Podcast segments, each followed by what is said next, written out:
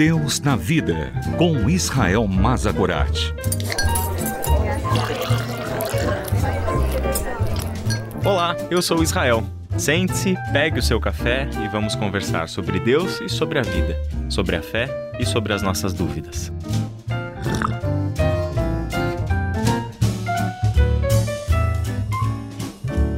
O assunto da relação dos cristãos com as autoridades leva os nossos olhos à primeira carta de Pedro, capítulo 2, do versículo 9 até o versículo 12. Vocês, porém, são geração eleita, sacerdócio real, nação santa, povo exclusivo de Deus, para anunciar as grandezas daquele que os chamou das trevas para a sua maravilhosa luz. Antes vocês nem sequer eram povo, mas agora são povo de Deus. Não haviam recebido misericórdia, mas agora a receberam. Amados, insisto em que, como estrangeiros e peregrinos no mundo, vocês se abstenham dos desejos carnais que guerreiam contra a alma. Vivam entre os pagãos de maneira exemplar, para que, mesmo que eles os acusem de praticar o mal, observem as boas obras que vocês praticam e glorifiquem a Deus no dia da sua intervenção. De que maneira a Igreja pode protestar contra as injustiças que existem neste mundo? Lembrando que nisto que chamamos de protesto está incluído a crítica às autoridades governamentais.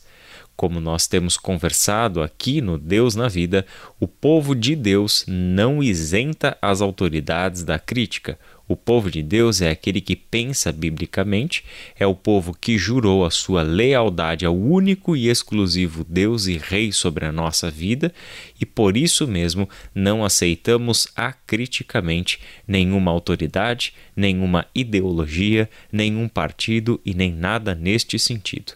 A nossa leitura crítica da realidade é necessária e esperada daquele povo que conhece a Bíblia, que conhece a palavra de Deus e que vive e atua na herança dos profetas. Desta maneira, a Igreja de Jesus Cristo pode e deve ser um povo profético, visto como Pedro nos conduz à reflexão como uma geração eleita um povo cuja vocação é para ser um sacerdócio real, uma nação santa, um povo que pertence exclusivamente a Deus e que está envolvido em uma missão. Que missão é essa? Anunciar as grandezas daquele que os chamou das trevas para a sua maravilhosa luz Ora, é impossível falar das grandezas de Deus, é impossível falar da justiça de Deus, da sua misericórdia, da sua graça e agir propagando o seu amor neste mundo por aqueles que precisam, sem que isto seja um ato profético. Eu penso em tantos profetas do passado, em que a profecia que proferiam não estava apenas verbalizada, nas suas palavras, mas estava dita nas suas ações. Profetas que viveram as suas profecias, profetas que agiram e no seu agir se comunicava alguma coisa. É dessa forma que nós, povo de Deus, devemos agir.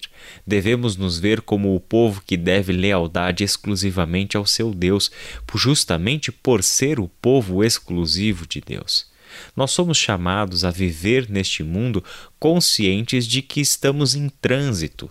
Somos apenas peregrinos e forasteiros neste mundo, estamos de passagem, porque a nossa pátria verdadeira é a celestial e o nosso Rei é o Deus, o único e verdadeiro Deus. Por essa razão, devemos estar no mundo, vivendo entre aqueles que não reconhecem a Deus, fazendo sempre o bem agindo e por meio das nossas ações fazer conhecida a natureza do nosso reino, fazer conhecidas as virtudes daquele que nos chamou para a sua própria glória e para a sua própria virtude.